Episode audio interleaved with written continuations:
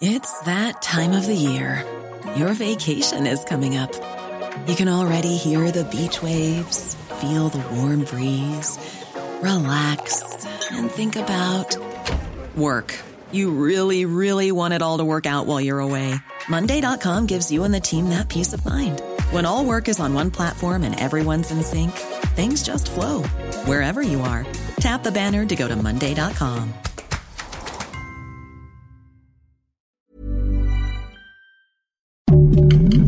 Heraldo Podcast, un lugar para tus oídos. Noticias del Heraldo de México.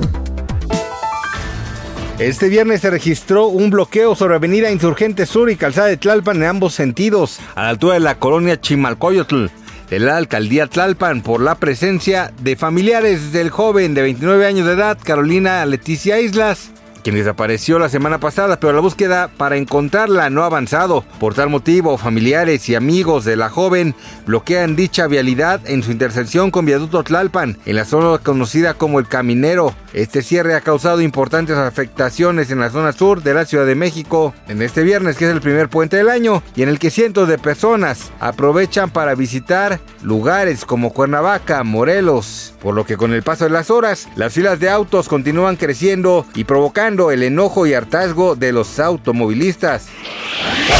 La versión de una solicitud de más de 210 millones de pesos como parte de la reparación del daño en el accidente de la línea 3 del metro. El voceo del organismo Ulises Lara hizo precisiones con relación a la continuación de la audiencia, en la que se vinculó a proceso al chofer Carlos N por la probable comisión de los delitos de homicidio y lesiones, ambos culposos, derivado de los hechos que ocurrieron. Dice que la Unión Europea sigue juntando sus fuerzas para brindarle todo el apoyo a Ucrania, pues ahora el secretario de Defensa del Reino Unido, Ben Wallace, no descartó la posibilidad de que su país envíe aviones de combate al frente del conflicto bélico contra Rusia. Sin embargo, advirtió que no existe como tal una varita mágica que pueda ayudar a Kiev en los encuentros. De acuerdo con la agencia de noticias Reuters, el funcionario tuvo una conferencia de prensa el día de ayer en la que dijo estar abierto a estudiar el envío de todo tipo de sistemas, no solo de casas.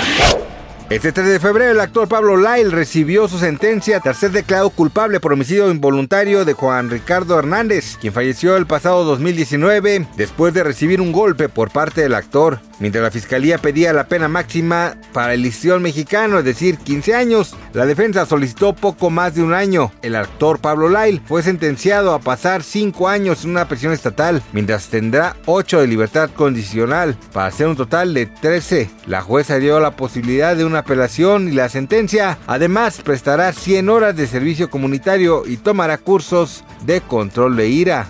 Gracias por escucharlo, les informó José Alberto García. Noticias del Heraldo de México.